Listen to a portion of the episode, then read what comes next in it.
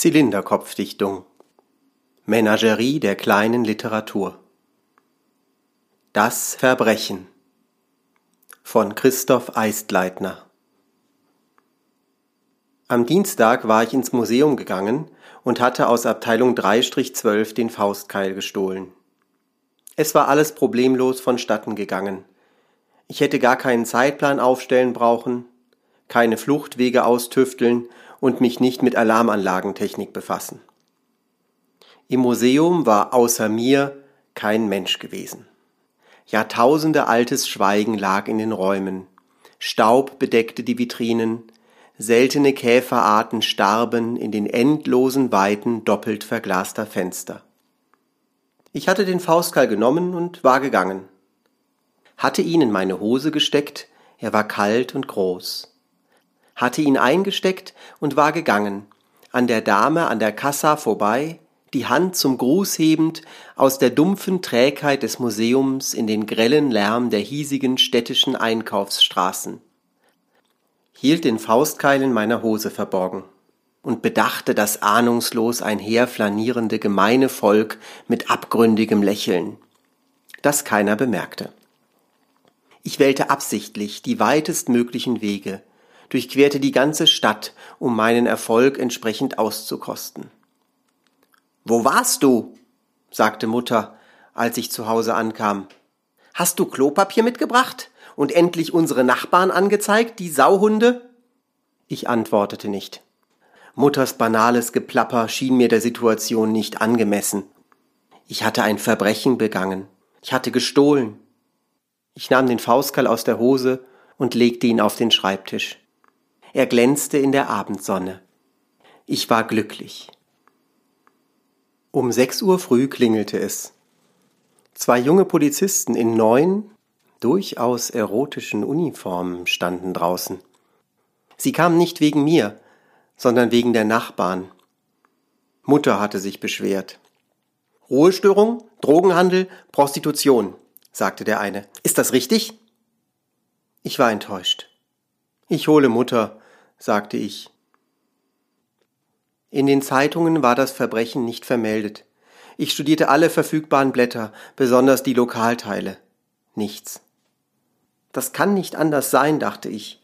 Das Verbrechen habe ich erst gestern Abend begangen. Es kann doch nicht in den Zeitungen stehen. Die Polizei wird den Tatort untersuchen und erst dann die Presse verständigen. Morgen, ja morgen, oder in den Abendnachrichten. Ich wartete sieben Tage. Nichts geschah. Eine innere Unruhe begann mich zu erfüllen. Die Räume wurden enger, die Nächte wurden kürzer. Ich bekam Streit mit Mutter. Nimm den Müll mit raus, sagte sie, als ich mich auf den Weg ins Museum machte. Niemand schien dort das Fehlen des Objekts bemerkt zu haben. Keine rot-weißen oder gelb-schwarzen Plastikbänder, keine Überwachungskameras, keine verdächtigen Herren mit schwarzen Hüten und langen Mänteln und großformatigen Zeitungen. Kein Mensch war im Museum zu sehen. Sie schon wieder, hatte die Dame an der Kassa zu mir gesagt. Sie hatte freundlich gelächelt. Ich hatte auch gelächelt. Dann entwendete ich aus Abteilung 4-7 eine römische Speerspitze.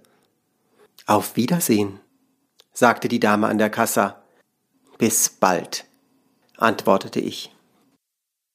Mutter beschwerte sich über die, wie sie sagte, dreckigen Gegenstände auf meinem Schreibtisch. Ich antwortete nicht. Wirf die dreckigen Gegenstände weg, sagte Mutter, sonst mache ich's selbst. Ich drohte ihr mit der Faust. In der Nacht ging ich in den Wald und vergrub meine Beute unter einem Lindenbaum. Beim Heimgehen überraschte mich der städtische Totengräber. Was machen Sie hier? fragte er. Spazieren, antwortete ich. Beide hatten wir eine Schaufel in der Hand. Er fragte nicht weiter. Auch ich fragte den Totengräber nicht, was er mit einer Schaufel in der Hand und einem schweren Sack über der Schulter mitten in der Nacht im Wald wollte. Auf Wiedersehen, sagte der Totengräber. Ich antwortete nicht. Ich mag den Totengräber nicht. Er ist mir unheimlich. Und er stinkt. Im Museum gab es einen großen Stein aus dem Mittelalter, auf dem angeblich dazumal Fürst Ernst der Eiserne gerne gesessen war. Der Stein wurde auf einer daran angebrachten Tafel als historisch äußerst wertvoll und im ganzen Land weltberühmt bezeichnet. Was haben Sie da? fragte die Dame an der Kassa. Wo? antwortete ich. In der Tasche, sagte die Dame an der Kassa. Ach so, erwiderte ich. Der Stein wog bestimmt 50 Kilo. Ich überlegte. Meine Fachbücher, sagte ich. Ich ging direkt in den Wald. Mit bloßen Händen wühlte ich den Erdboden auf. Beim Heimgehen überraschte mich der Totengräber. Was machen Sie hier? fragte er. Meine Hände bluteten. Ich lachte. Erstmals hatte ich Angst, verrückt zu werden. Im Winter erfuhr mein Leben eine überraschende Wende. Die Nachbarn waren verhaftet und nach Georgien abgeschoben worden, und Mutter wurde in Ermangelung ihrer jahrelangen Gegner siech und krank. Ich hatte dadurch nie zuvor gesehene Freiheiten, die ich ausgiebig nutzte. Wenn ich heimkam, hörte ich Mutter in ihrem Zimmer meinen Namen rufen. Sie weinte. Ich ignorierte sie weitestgehend. Auch den Großteil des Besitzes meiner Mutter vergrub ich im Wald. Ich sang und tanzte, während ich Zierdecken und Nippesfigürchen der Erde übergab. Bären und Füchse starrten mit tränenden Augen auf mein sündhaftes Tun. Mit beiden Händen schaufelte ich Jahrtausende menschlicher Entwicklung in übermannsgroße Taschen. Stein, Bronze und Eisen ergossen sich, majestätisch und still, aus silbernen Tellerchen hinab in weit geöffnete Rachen. Heiligen Statuen glotzten entsetzt, mit zum Schrei geöffneten Mündern. Ich nahm auch sie mit. Guten Tag, sagte die Dame an der Kassa. Guten Tag, antwortete ich. Sie beugte sich weit vor, und ihre Brüste wollten beinahe aus der viel zu engen Bluse springen. Wollen Sie?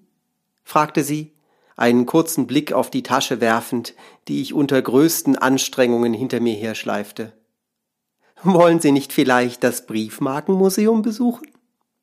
Es befindet sich gleich gegenüber. Ja, antwortete ich. Warum eigentlich nicht? In Wahrheit finde ich Briefmarken langweilig.